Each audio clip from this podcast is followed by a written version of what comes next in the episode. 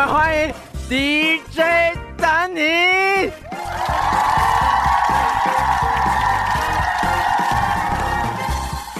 哟哟哟！这边想先问大家一个问题：八百壮士为什么打完仗剩三百壮士呢？不知道哎、哎，知道哎，因为五百去唱歌了。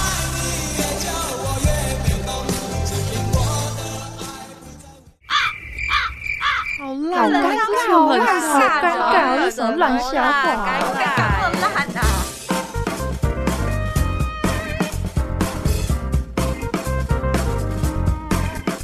欢迎收听。哎呦，尴尬喽！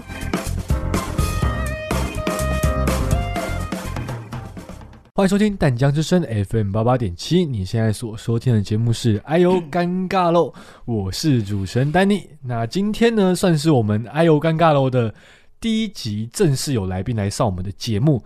那我们的第一位来宾呢，其实我觉得他是一个非常特别的人，就是他本来国中国中念的是呃体育的学校，那他高中呢就毅然决然的转到了呃非体育的学科的学校，这样。那这段路我觉得也算是蛮有趣的一个过程。那再加再加上后来呢，他又经历过，呃好几次韧带的受伤，甚至是断裂。那一路的复健过程呢，到现在又重新站起来。那这是我觉得我对他一个简短的一些评语。这样，那我们来欢迎我们今天的来宾 Jason。嘿，大家好。哎，这么简短吗？啊，好，那因为 Jason 你应该也是第一次上这种广播的节目嘛，对对对，现在有点紧张。有点紧张是不是？没关系，那我们能，一开始呢，先先来聊一些我们轻松的话题好了。那可能很多人好奇说，我跟 Jason 是怎么样认识的？那其实呢，我们算是高中的同学。那我们的高中其实也蛮酷的，我们的高中算是一所体制外的高中。你有没有觉得说，我们高中其实都是容纳一些比较想法比较特别的人？就你有这样觉得吗？哎，有，像是嗯，每个人都蛮特别的啊、每个蛮特别。每个人都蛮特别的啊、都有自己喜欢的领域啊。对啊，所以呢，这边跟大家预告一下，就是我接下来的来宾呢，很大部分都是从我高中的同学里面去找，就是我觉得他们都是一群很特别、很酷的人，那想法我觉得也是与众不同啦。所以呢，我们来宾很多都会是我高中的同学这样。对，那刚刚有讲到嘛，就是高中之前你是念体育的国中嘛，那好像是念台东体中，对不对？对对对，对对对，那呃，你们先跟大家简单讲一下你在台东体中你的主修的运动是什么，以及你在台东体中的一些经验过程，这样。嗯、我以前是打软网，嗯。软式网球，嗯，对对对。然后讲一下生活吗？还是？就讲一下你在体中那边可能训练啊，或是、嗯呃一些出去比赛，或是一些比较有一般外面的人对无法知道的一些事情，啊这样。体育班吧？对一般人来说，可能体育班就是每天训练嘛，对不对？嗯那我觉得我比较我比较特别，是因为我读台东体中。那我记得我进去，我非常 shock 的一点是，全班只有那个只有我的那个组别是空白。哦，你懂意思吗？懂就是其他人都是原原住民，哇，非常厉害，每天抽烟，每天跑得很快。田，你有看过田径队在抽烟的吗？哎还真没有，那全中运金牌，真的假的？谢谢谢谢。但那时候你才国中，他就已经会抽烟了，哎、对，我不抽烟是少数。真的假的、啊？对对对，因为我记得那时候听你讲过，好像之前有一个什么族服日的时候，然后你就只有你一个是穿学校制服去，不是族服日啊，就是嗯像毕业典礼啊，啊啊有没有？那些大家都会穿自己的族服，就我一个穿很土的 白衬衫学校制服，好尴尬，好尴尬，好尴尬，哎呦尴尬喽！尴尬尴尬。啊，所以那你你会觉得生活上会跟他们有一些呃比较无法融入的地方吗？还是你觉得其实还好？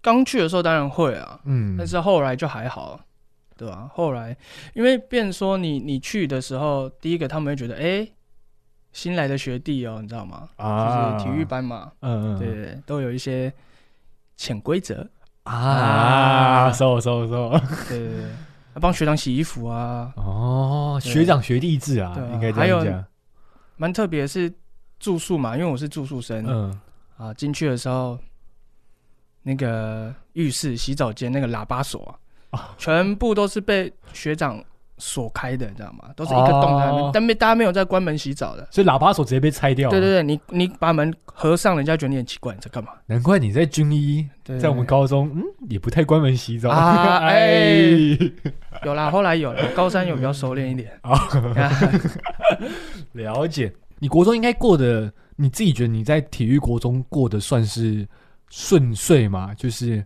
应该说，因为一般人会想要离开原本的环境，到一个新的环境，一般多半来说，应该都是在可能在原本的环境觉得，哎、过得不太好，想要换个环境试看看。你觉得你是因为这个样子吗？我觉得比较特别是国三的时候吧，国三下的时候，嗯大概记得也是二月、三月的时候刚开学。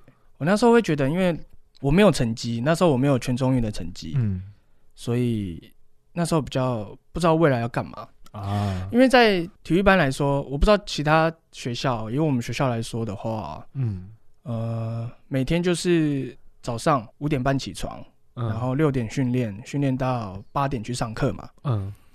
然后八点去上课，上到十二点一点，那接下来全部的时间，下午全部都是专场训练。啊，你要去柔道的去柔道，啊。对对对，啊晚上有时候也加练，然后六日也是练整天，嗯。对对对对，所以那时候就会觉得说啊，如果我没有成绩，我之后要干嘛？对啊，了解，就是你会觉得说，呃，之后能够有成就，就那百分之一、百分之二的人。那如果我不是那里面的人的话，我干嘛要继续待在这条路上？对，就会觉得哎，我待这个环境其实，那如果我不打球之后要干嘛？嗯嗯嗯。对对对。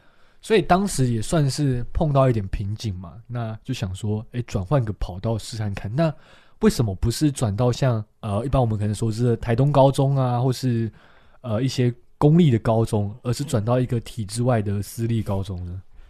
这说起来有点有点酷、啊。有点酷，是不是？我原本其实应该是要去台东高中啊，嗯对啊，原本要去台东高中，然后我就继续练我自己的网球，这样子嗯就不是体育体体育生。然后后来因为嗯我表哥也是念军医，但他是国中部。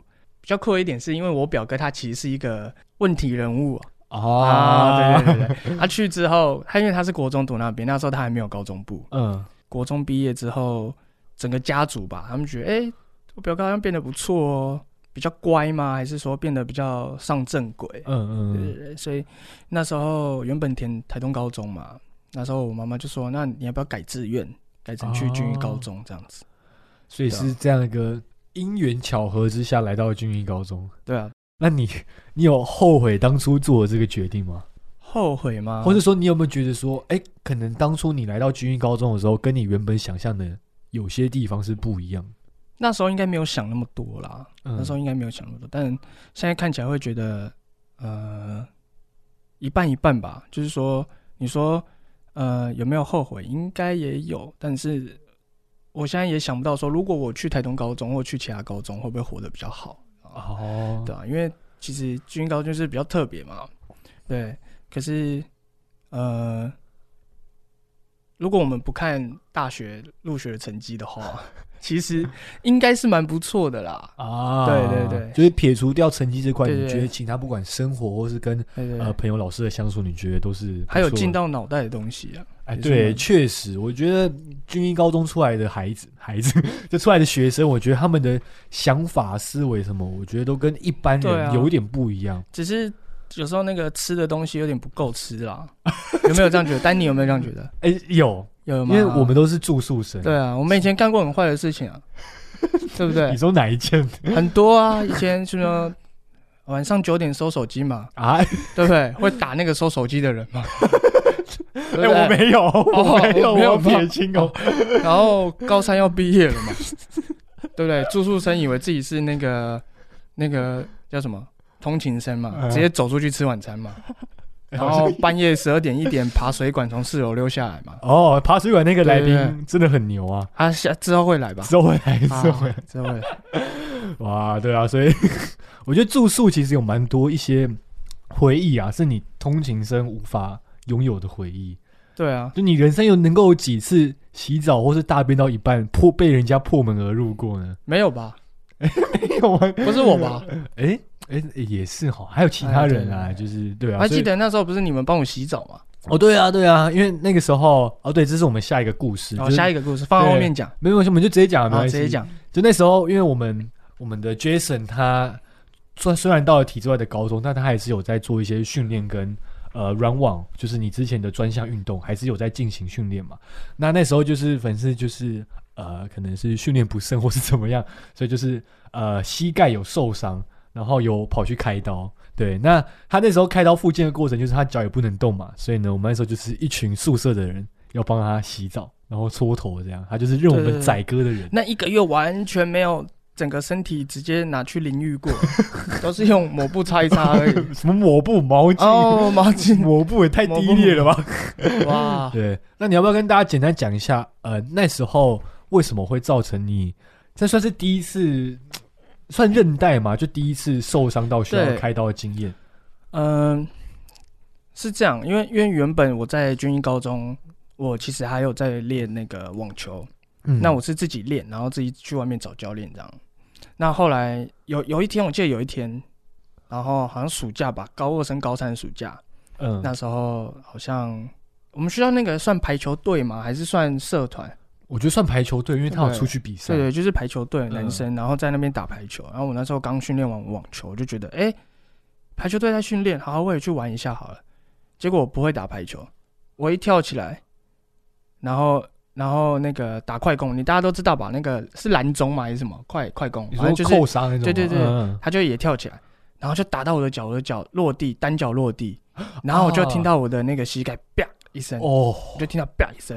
哦，好痛对。啊，然后隔天我去医院检查，我肿的跟什么一样，好痛，然后很肿，比大腿还肿，膝盖就发现啊，隔一个月之后我去照那个 MRI 哎核磁共振，哎，我就发现哎啊还没断，那几前十字韧带几乎快断了，然后半月板也破掉，破的跟什么一样这样。哇所以你等于是因为你全身力量压在一只膝盖上面，又跟别人刚好撞到。就是落地的机制比较不一样，哦就一只脚，然后我又可能不是脚掌落地，嗯我就可能外侧，然后就啪就卡一下这样。哦，了解。那你当下知造完核磁共振，知道这么惨的状况的时候，你的心情是怎么样？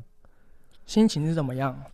我就觉得哇，完蛋了，老塞，世界完蛋了。因为，因为应该说，我原本的打算是，呃，那时候是高二升高三嘛，然后说十一月照完，哎、不是十一月，十月照完核磁共振。嗯啊，记得那时候我一回学校，我就去找我们班导嘛。啊，对对对对，我就嗯跟他讲说，完蛋了，完蛋了，完蛋了，我的韧带直接报销。啊，那时候一月，因为那时候一月好像考学测吧，对对？考完学测之后，好像隔一个礼拜就是考术科考，就是考体育相关的术科。啊对嗯，然后那时候其实根本不用讲说要要怎么样去完成术科考，我连走路都有点困难。，对，因为走路可以，可是就变成说不能跑啊，啊也不能冲刺啊，也不能折返跑，然后侧并步什么都不行。哦他说，哇，我要干嘛？然后我就看着身边一大堆，因为那时候高三了嘛，嗯，那时候看着啊、身边一堆人要去考啊、去对啊，去考学测的，准备学测的，然后去准备 SAT 的，就是啊出国的嗯，啊，就完全啊，我就坐那边不知道干嘛。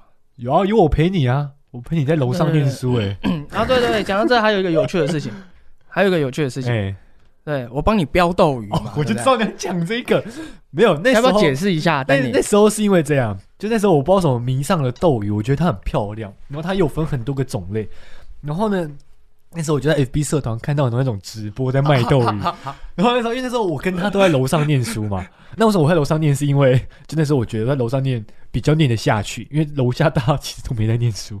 Jason 是因为脚受伤不方便下去，然后就跟他一起在同个寝室念书，然后念念念念，我就说，诶，那个斗鱼在开始在直播竞标，诶，然后呢，然后那那时候我要我要认真念书嘛，然后就是说，我就看他也没在念，然后我就跟他说，还是你帮我去标一下斗鱼好了，然后他就帮我标了，这是是一个故事。他是那个直播啦，就是现在人家看到那个 FB 直播有没有？什么？你是卖肉啊，或者是对对，他是卖斗，鱼，哎，对，很酷。很酷。然后那时候我就很无聊，因为你标斗鱼，他他还给我规定，他如果叫什么什么，他有分品种。啊，对对，我们那时候是要大象耳斗鱼，对对对，很很专业。他说啊，你那个象耳斗鱼出来你，你才可以标。然后我说 啊，前面的在干嘛？我也不知道。我就是我就一直那个直播，各位你知道吗？那个直播啊，FB 直播，如果你你你一直按赞或按爱心或什么，那个 FB 会跳出来嘛，对不对？不是谁按赞的嘛，对不对？我那时候就我我那时候其实不知道这个东西，我那时候就一直按赞，OK，那时候一直按赞，一直按赞，一直按赞，按了大概三十分钟、五十分钟嘛。嗯，然后结果隔天全班都知道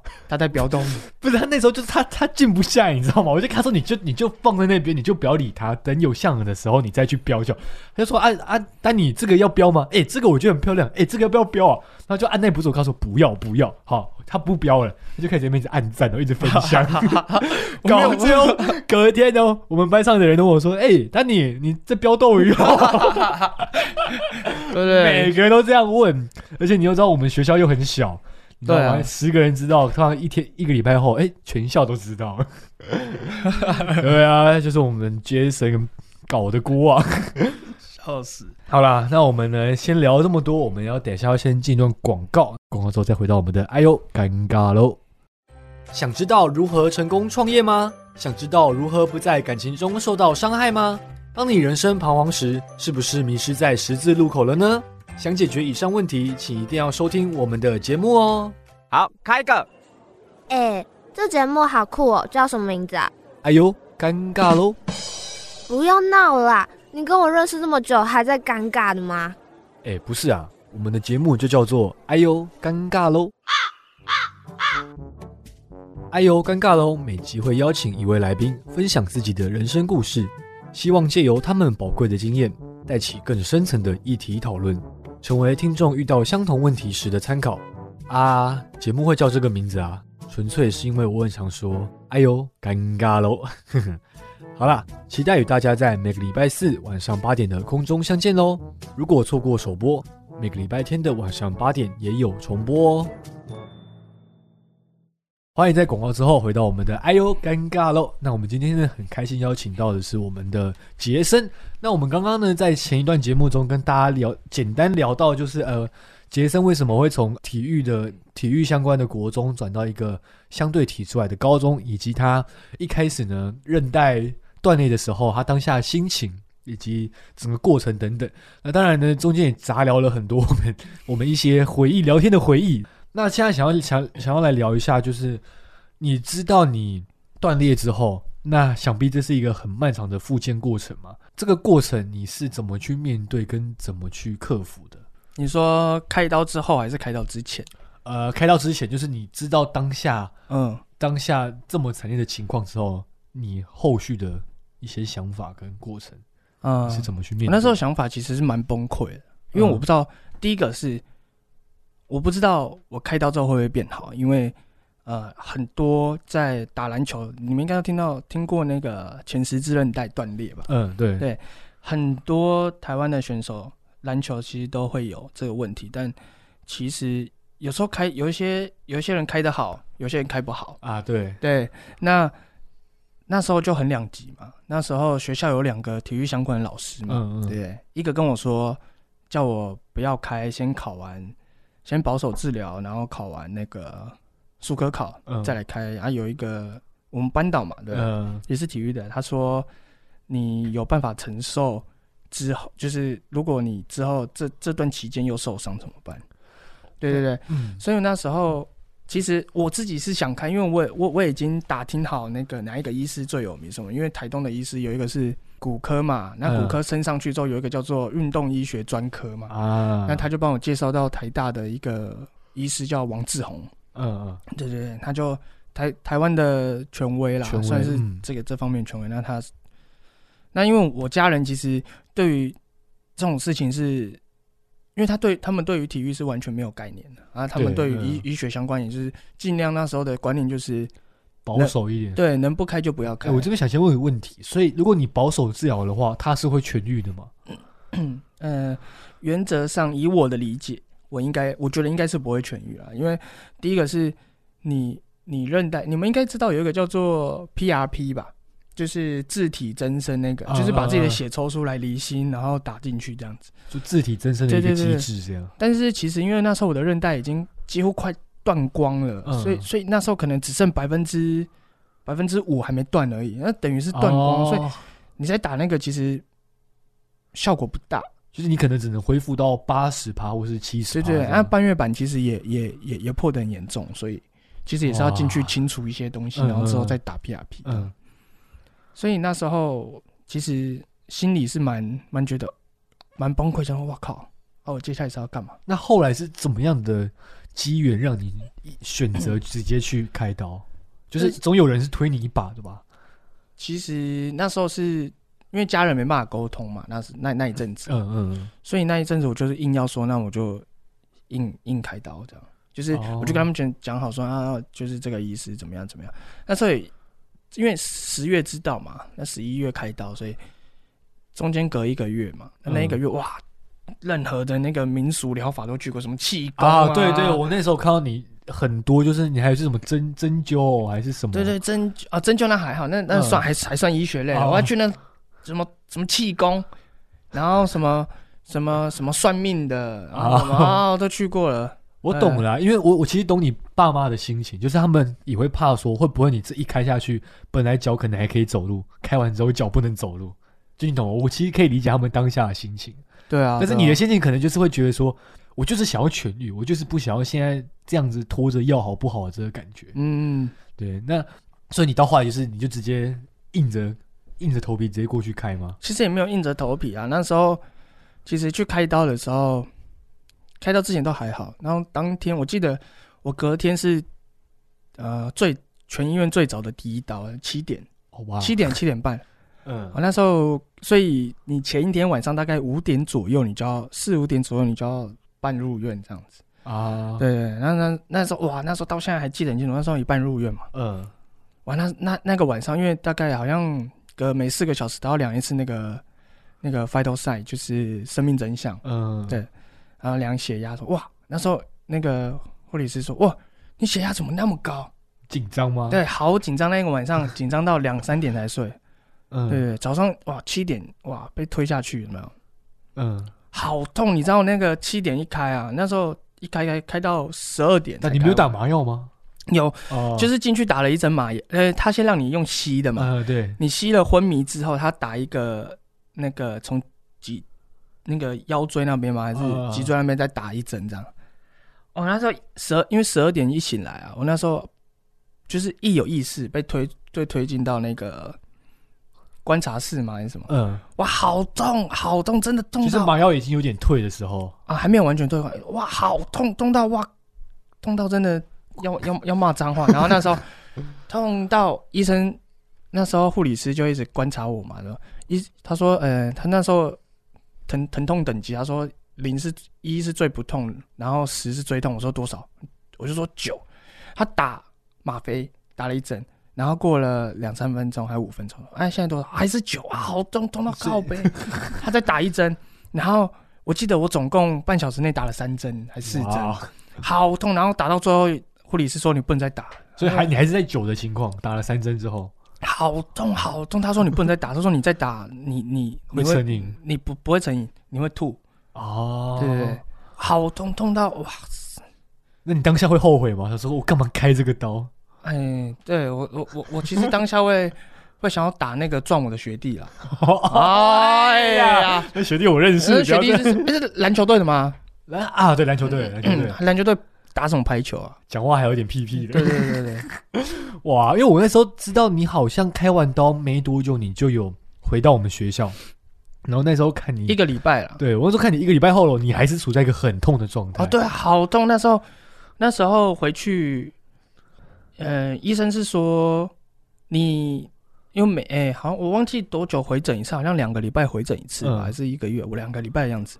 他说要装那个支架，有没有啊钢铁脚？对对对，黑色的那个他帮我的角度限制住，所以你脚只能伸直。然后哇，纱布包的跟什么一样，对对对，哇，好痛！然后每天都坐轮椅，然后然后我们那都都要同学帮忙了，对啊对啊，哦，每天都好憔悴，然后头发都不整理。我跟你讲，我 那一阵子是什么？我只有早上起来之后干嘛？只有刷牙而已。哦，我我我以前我早上起来哇，还要洗头、洗啊、澡、洗头啊，然后洗澡啊，然后然后刷牙，然后洗面乳一直抹啊，然后刮胡子，然后头发谁抖音那时候剪油头吧？对对对，哇，那时候哦，起来算了算了，刷个牙就好了。便好憔悴。那时候不知道干嘛，然后那时候你还记得吗？哎，你们应该见证我从最普通的大概七十公斤，六十八、七十那边、嗯一路到九十吧，对不哦对有啊，哇，哇，两个月，因为你体你又不能动，然后你又很爱吃，你知道吗？六六六六十八公斤、七十公斤那边一路到九十几了，对啊，所以就是而、对而且那时候心理状况是不是很差？你们很觉得差哦。那时候他的脾气其实，有吗我自？己觉得，可是我那时候觉得，我那时候没有，哎、真的啊、我我觉得对我们不是啊，但我觉得你那时候可能跟你呃爸妈讲电话的时候，哦，真的啊、你们有哦听到、你那时候因为我就跟你都在楼上念书啊，啊？对，那时候觉得说哇，你因为我感觉你你也是心情也是很复杂啊，然后可能有时候你爸妈又不了解你的想法的时候，你有时候就会爆炸这样，啊，对啊，然对啊。觉得说哇，那时候你可能比较敏感一点啊，我觉得。那时候状态好差，那时候的很差，那时候我记得半夜睡一睡觉还会哇还会醒来，你知道吗？哎哎哎、你们知道吗？我没有听到，然后我会醒来，但是我有听你讲过。然，后我会醒来就，然后就大骂脏话，然后哦情绪满到这样，真的，然后再回去睡这样。对，那你你这个情绪大概维持了多久？就是呃，应该说，因为你之后还有很漫长的复健嘛，对对对，那你到你开始可以复健之后，你的情绪还是这么的这个样子吗？还是已经有稍稍微的转换？我觉得还是哎、因为其实一样问题点还是在那边嘛，嗯嗯就是你会我会不会好？对，哦虽然你在附件呢，还是觉得说啊，我还是不能上体育相关的系所，然后、嗯对啊，然后然后对于未来就不知道干嘛。啊，那那你那时候啊，你的附件你会是处在一个没有目标的状态，还是说你当下是会觉得说，诶，我可能有一个目标要去达成，所以我要努力的复健？我觉得我我是把自己当做运动员的看待，因为我那时候是这样啊，各位，就是那时候你们知道物理治疗师吧？嗯那物理治疗师有分自费跟健保，嗯那健保就是医院贴贴片啊那一些，就是比较不能做一些像是徒手治疗或者是动作控制、了。解嗯那时候我就是我就是每两个礼拜，我那时候做作业，那时候哇上网看哪一个哪一个自费的物理治疗师最强，然后那个 CP 值最高，嗯嗯嗯，最厉害，这样我就去。我两个礼拜一次，两个礼拜一次回台北做那个自费的复健，嗯。然后剩下的就是跑那个台东的基督教医院嘛，嗯嗯，对，就是一样是做健保的复健，就两个搭配，然后回去宿舍还有在家就是做那个那个自费的物理治疗师给我的功课这样子。对哦，那时候好像持续好久，持续到了我什么时候才可以打篮球，你知道吗？嗯还还没有到完全恢复，是到可以打篮球。那时候到了呃高三毕业的七月、八月还九月那边才可以。哇，所以你这个复健的过程其实也持续了快一年呢。对，可是而且也还没有好，那时候也还只是慢慢的，那只是慢慢的恢复，它是还可以哦跑而已。可是你说很就是冲刺、急停、跳投那个还不行。还无法这样。那你当下就是因为我我我这样听，我都觉得这个复健的过程不仅漫长，又很累，又花钱。又花钱。那当下支撑你的力量是什么？还是说你就只是觉得说我就是一个信念，我就是体育体育的体育人都是这样撑过来的，那我也是要这样撑过来，其实那时候没有想那么多，那时候是觉得说啊，我我就是要变好啊。走一步是一步这样。那时候就是觉得说我我我要变好啊，这样，因为你说那那其实那时候我刚开完刀，我去到那个自费的物理治疗所的时候啊，嗯那时候的物理治疗师，就是我那时候其实心情蛮蛮低嘛，我也不知道会不会好。嗯但其实他物理治疗师说，哦，其实也也也还行啊，因为他说那边很多病患都这样，而且刚好哦那个物理治疗师他以前也是十字韧带断过，哦，所以他就有些经验可以跟你分享。对他们说你这个其实不算最，就是最惨的，不是说最严重，也不是说最惨，是说你这个东西其实很多人都有，虽然相对比较常见的。对，但其实很很累很漫长，其实也你说算，其实也怎么讲，嗯，小伤嘛也不是，但是很复杂的伤嘛，其实也不是，也不是，可是就是很也蛮大的应该说是大伤，但是相对简单好处理的一个而且很很多人嗯，都都有。所以物理治疗师其实也算是你的贵人，你复健的过程的一个贵人嘛，就是他跟你啊，讲对对对，了很多，因为连我到现在啊，我嗯。从高三那时候配合到到到现在，我现在是每个月都回去找他一次。哦，真的哦，是找他复健吗？对对对，就是做一些动作控制的问题。哦，因为前阵子也有那个嘛，你有看到我 IG 线动啊，你又好像又受伤了，椎间盘突出嘛？啊，你也椎间盘突出？前前阵子啊，现在现在好了。哎，我们同病相怜，啊，我现在好了，我也好了，我叫椎间盘战士啊。但是那个还是有机会复发。其实我我没有到很严重突出很严重，我就是一点点。但其实最严重的是那个肩胯韧带那边啊，肩啊肩骨跟胯骨这个我有印象，就是你好像韧带要受伤过一次。拉伤了，那时候拉伤。对，好，那我们等一下呢，再请杰森再跟大家分享一下他后来又受伤的故事，以及他现在做的事情是什么样子。我们等一下在广告之后，再请我们杰森再跟大家聊一下。好开心哦！今天爸爸要带我出去玩耶。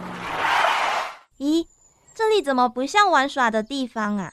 爸爸的表情怎么这么严肃啊？爸爸怎么回车上了？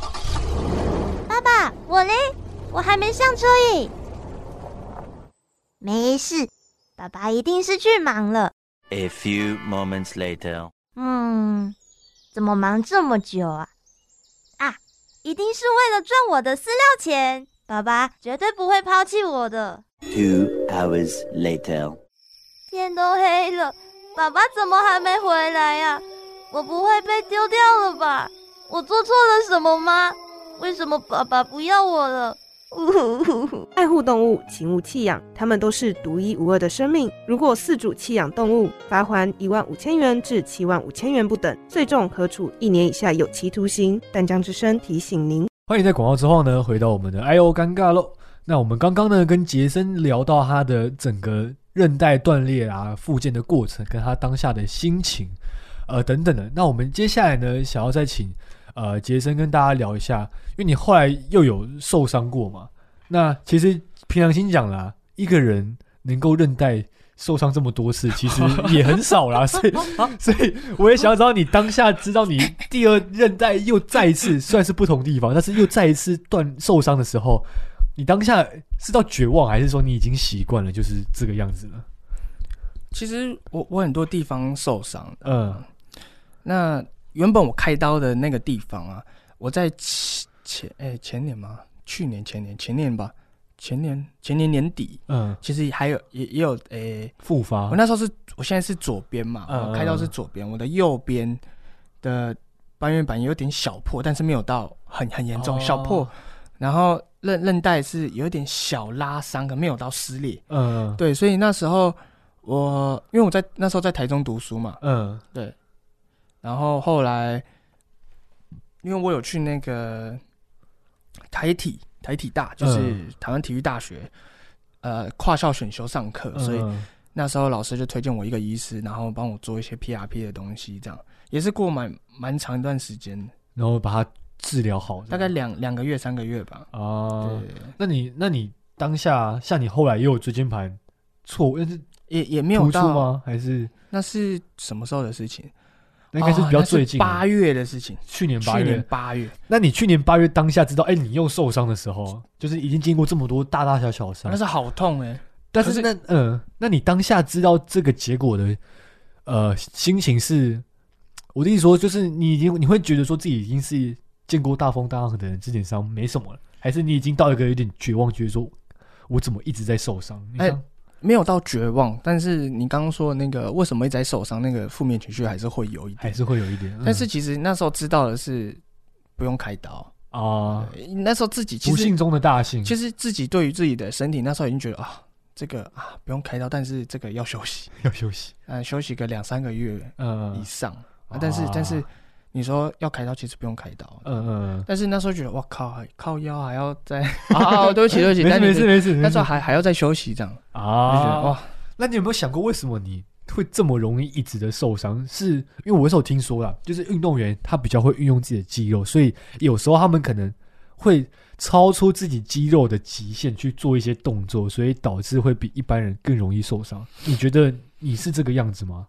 呃，其实很很多哎、其实因为应该说，有时候假设嗯。假设哦，呃，我们当然会希望，比如说啊，我假设做深蹲的动作嗯。啊，健身教练或者什么，对一般大众，我们当然会希望他做一个非常完整，比如说一百分是以零到一百，一百是最完美，这个以深蹲来说是最完美。嗯。但是你可能六十分以上就是及格的动作来说的话，嗯。那正常人我们会希望他一直他可以到一百分最好。但是以啊运动员来说的话，你可能已经比如说我们做到力竭，就是要做到就是没力的话，嗯，那这时候你的动作品质是不是会降低？所以就容易在这时候对，受这伤。人容易在这受伤。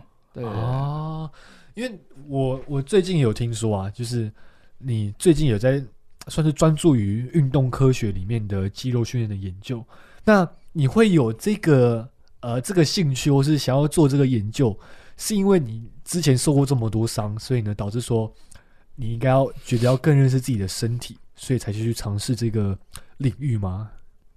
嗯，应该这样讲。那那时候其实我我上大学一直都很想要往这方面走。嗯对，那后来因为受伤嘛，那就重考两两年吧。那其实那两年也不算完全投入重考，嗯，那两年其实有点像是一边复健，然后一边在想说我要不要继续走体育，还要找方向。嗯，嗯，对，所以那一阵子其实就是也没有说到完全投入，就是重考嘛。那那那后来，因为我到台中读书之后，那我那时候我先跟大家介绍一下，我我我我这学期嗯转到就是我这学期是转到文化体育系嘛。嗯，那我我是体育系哦，体育系体育系，那那后来后来前呃应该说前面的话，大一跟大二上。嗯。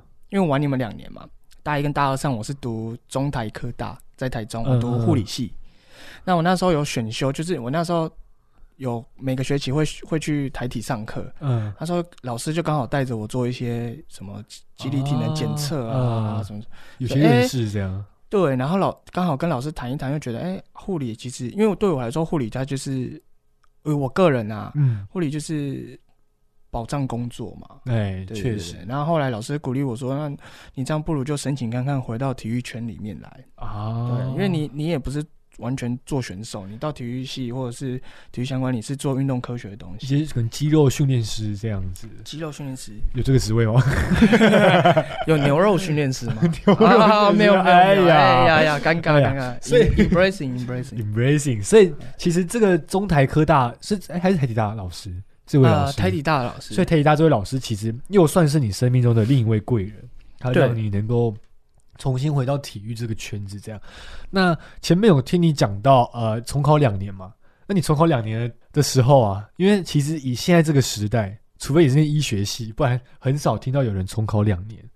那你重考两年，呃，你一开始是为了什么重考两年？那到后来是你又怎么妥协？那妥协完之后，你会觉得当初这个重考两年这个决定 有点浪费时间吗？就是你怎么看？我觉得啊，对我来说，其实重考那两年，因为我那时候其实很想要有有两个目标嘛。那时候、那时候想要考物理治疗，嗯不然就是考那个体育运动科学相关，像是呃国国体大的运动保健嗯之类的。那就是要考国体大的那个运动保健嘛。那我后来想了想，因为我们那时候就有在一边在何立安老师那边，就是怪兽训练那边上嗯就是上一些俱乐部啊、研习之类的。那所以其实对我来说，肌力体能不是一个很陌生的东西。嗯，对对，所以我那时候想说，哎、那刚好我物理治疗师考不上，那我要不要做一个去考一个那念一个护理系啊？啊，因为那时候应该说护理系算是医疗体系里面分数最低的吧。嗯对对对。然后我想说，哎、这样出来我有护理师执照，我要不要做护理师？其实没关系。这个保底的工作，对但我后来想一想，我觉得好累哦。不是我说的累，是因为我那时候一边读护理嘛，嗯我那时候又跑去台体大，跟着老师，就是扒着老师说：“老师，让我做一些那个，因为老师有去做一些肌力体能的的，比如说呃运动员的检测啊，肌力体能训练的东西啊。”然后我那时候两边跑，可是我很快乐，但是我两边我觉得哇啊护理我不知道我在干嘛，每天被老师电，你知道吗？就每天被老师电说老师啊你那个插尿管你会不会这插进去？在中台科大的时候啊，对对，因为护理系老师其实很严格，嗯嗯嗯。对啊，当然我们我私底下不会讲严格啦，我私底下会觉得老师很嗯啊，我懂，很难搞对对懂嗯但是其实只能说老师要求比较多，要求比较多。嗯，那你当下就是你后来啊，你不用讲后来，就你现在看你这两年。因为我这样听起来，其实你这两年也不是说纯粹重考，你还是有在充实自己的一些知识，对，所以这两年对你来说，应该也你也不会觉得这是一个浪费时间的过程吧？浪费时间嘛。其实我现在还在思考这个问题，因为、嗯，呃，你们因为同届的来说的话，像我已经要毕业，已经大四了，对，我现在大二，嗯，对，然后就会觉得说啊，啊，我现在大二，就我好想要赶快去去往下一个阶段走，然后不管是、不一定是不一定是要工作，嗯。有嗯可，能说你要念书或做其他有的没的事情，不想要再被学校绑着了。对对对对，想要到下一个阶段呢、然后我现在想起来会觉得，当然是会有一点觉得，哎，为什么会浪费时间在这里找方向？嗯。但是，嗯，现在还是还是会有这个想法，但是另另另外一些想法是说，因为我相对一些高中同学来说的话，他们有一些不知道念什么，他们就是混混个学历嘛。啊，他们反而混了四年，包在。其实也不是说高中同学，应该说同现在的环境有一些人是这样，嗯嗯所以我会觉得，那我就一直我的目标在那边嘛，我就想要做肌力体能训练，然后想做动作控制、人体相关的东西，那我就一直朝这个方向走。那我就是绕来绕去，绕来绕，但是我就一直朝着这个方向走。对啊，其实我我觉得，呃，我觉得人生其实很长啊，人现在人都可以活到七八十岁。那我觉得你在学生时候花个两年的时间摸索、确定自己的方向，那你也不是说这两年时间完全就在重考，你还是有在呃朝自己未来想要走的方向去研究、去钻研。那我觉得对我来说，这两年我自己会觉得不是浪费，我觉得它是反而让你更确认你的人生的方向。就像有些人可能大学念了四年，是念到硕士念了六年，他念六年出来之后，他还是不知道自己要干嘛。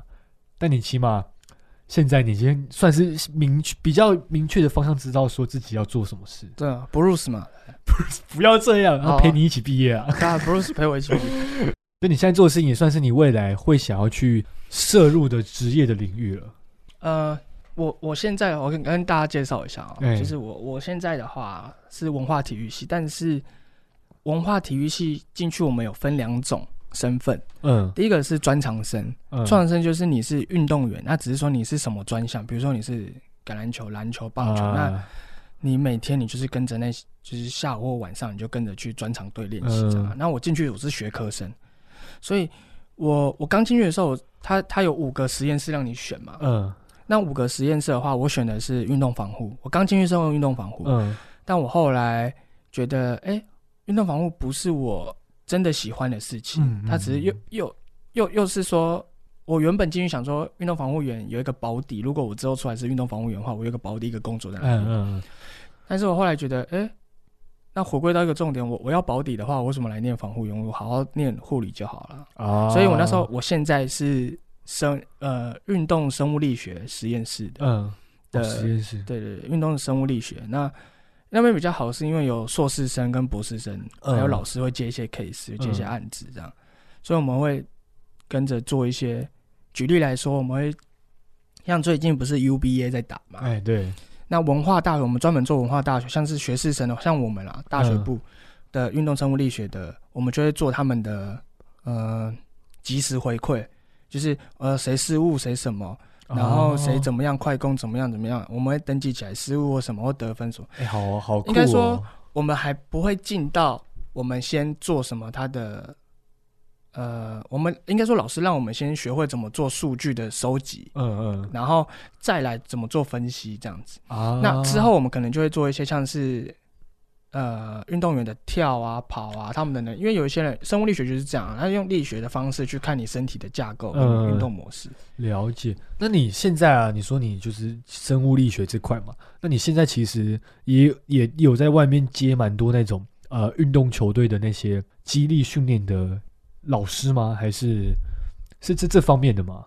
对，因为像我的话啦，我现在的身份，以目前嗯来说，我是综合国民运动中心的健身教练，就是哦，所以是健身教练。激激励体能教练啊，嗯算激励体能教练，因为算是承揽的。啊你知道你们你知道承揽吗？类似外包给你就是说有点像是我是底下的员工，但我不是正职，有课他再 pass 给我，哦然后看怎么抽成。所以你是带一个球队吗？还是说你只是去呃，在带综合？在综合国民运动中心是带什么人都带，但是没有限定说运动员，不是带球队。啊就是个课程这样。，对，然后我寒暑假的话，嗯，我会去台东的丰田国中带嗯他们足球队的肌力体能训练。哇这样的，假设你带课程也好，或是你带体能激励训练也好，有没有什么是你觉得比较印象深刻的经验呢？或是说，你有没有觉得在台湾啊这种产业好生存吗？或是待遇好吗？我会这样讲啦，就是说，其实现在业界啊，嗯像我我现在想走的是否肌力体能，那其实大家会觉得说肌力体能跟健身有什么太大的关系？其实整体来说，健身底下分出来有一个东西叫肌力体能，啊，对所以你想要钻研在肌力体能这块，，对，但是你纯靠那个选手是活不了，在台湾，嗯呃，对，所以其实变成说你也要做到呃健身教练，因为健身教练他比较否的是什么？一般大众，那他是什么？他的目标就是可能就是体态好看，肌肉量增起来，然后脂肪减少。啊，但是肌力体能就是变成说比较像是我要去算他什么时候比赛，那他比赛他的我他的可能冲刺能力不好啊，他的力量不够之类的。哦，对，那在台湾的话，其实纯做肌力体能的话，因为肌力体能训练是很多，嗯，嗯嗯，所以球队很少，职业球队很少。老师都说，如果比较厉害一点的，可以到中国去，啊，对，因为中国的球队真的太多了。所以比较有钱可以赚，对，也哎、不要说有钱，不要，也就是说有机会，有市场至少有至少有职位。啊，在台湾，你可能运动科学出来的肌力体能教练，你可能要么带选手，要么就是去健身房而已。因为台湾相对呃体能运动这一块的选手真的是比较少啦，所以呢，你相对来说这种配套的激励体能训练师，你的职缺就不会开的这么多。对，而且现在的话，肌力体能训练其实，你看一整个球队可能只有一个、两个，啊两个算很多，可能还嗯只有一个。对，像可能只有看职业棒球队一军可能也就一个两个一个两个而已。对对，连职业队都这样，何况是业余的或者是一些学生性质的球队，那就更不用讲。对，那最后呢，节目最后我想呃帮听众问个问题一下，就是因为其实我知道蛮多人就是在国小，不管现在是国小或是国中的时候，他们其实都有梦想可以成为一个职业运动选手。那毕竟你也算是一个过来人嘛，那你觉得你有什么样的建议可以给他们？如果他们有这方面的想法的话，呃，我会觉得，就是其实你练练体育嘛，对不对？嗯我觉得还是要多元发展啊。嗯像是，嗯，你喜欢棒球，那你你现在是棒球运动员，可能是国小嗯或国中，那其实不要去设限自己说，哦，我一定就是这样子，嗯，对不对？就是你可以跟着，比如说学一些像音乐的东西啊，或者是什么，嗯把自己 open mind 一点。啊，之后因为你之后很难讲，你你如果不是那百分之二的百分之一的人，对的或千分之一的职棒选手，你你要想说你未来要做什么。嗯，要有个后路给自己。对，好哇，这个讲的很好哎，第一次看我们 Jason 这么震惊的讲一件事情，还有震惊哦，哎呦郑成功啊，好郑克爽尴尬尴尬。啊。那我们杰森呢，其实也有他自己的一个训练训练的 IG 账号，想要跟大家做分享。我现在有一个那个公开的 IG 的训练账号，哎，对啊，如果有有什么问题的话，啊，可以在上面跟我分享 OK 哦或者是拍影片给我看，我可以回馈你一些东西，不见得要跟我上课。嗯 OK 嗯，OK，那你的 IG 的名字叫做，啊，有点长哎、没关系，你就把它念出来。就是啊，我帮大家念一下，他的 IG 呢叫做 Jason Training 二零二一，Jason 就是名字的 Jason，那 Training 就是训练那个 Training，那再来就是二零二一，是因为在二零二一年创立的吗？对对对对对。啊，了解。好，那这个他这个 IG 的资讯栏呢，我们会放在我们的 Podcast 的资讯栏里面来跟大家做介绍。这样就希望听众呢喜欢我们今天这一集的节目。节目最后呢，来播一首告人的《给你一瓶魔法药水》，那这也是我们杰森蛮喜欢的一首歌。我是今天的主持人丹尼，啊，我是 Jason。拜拜。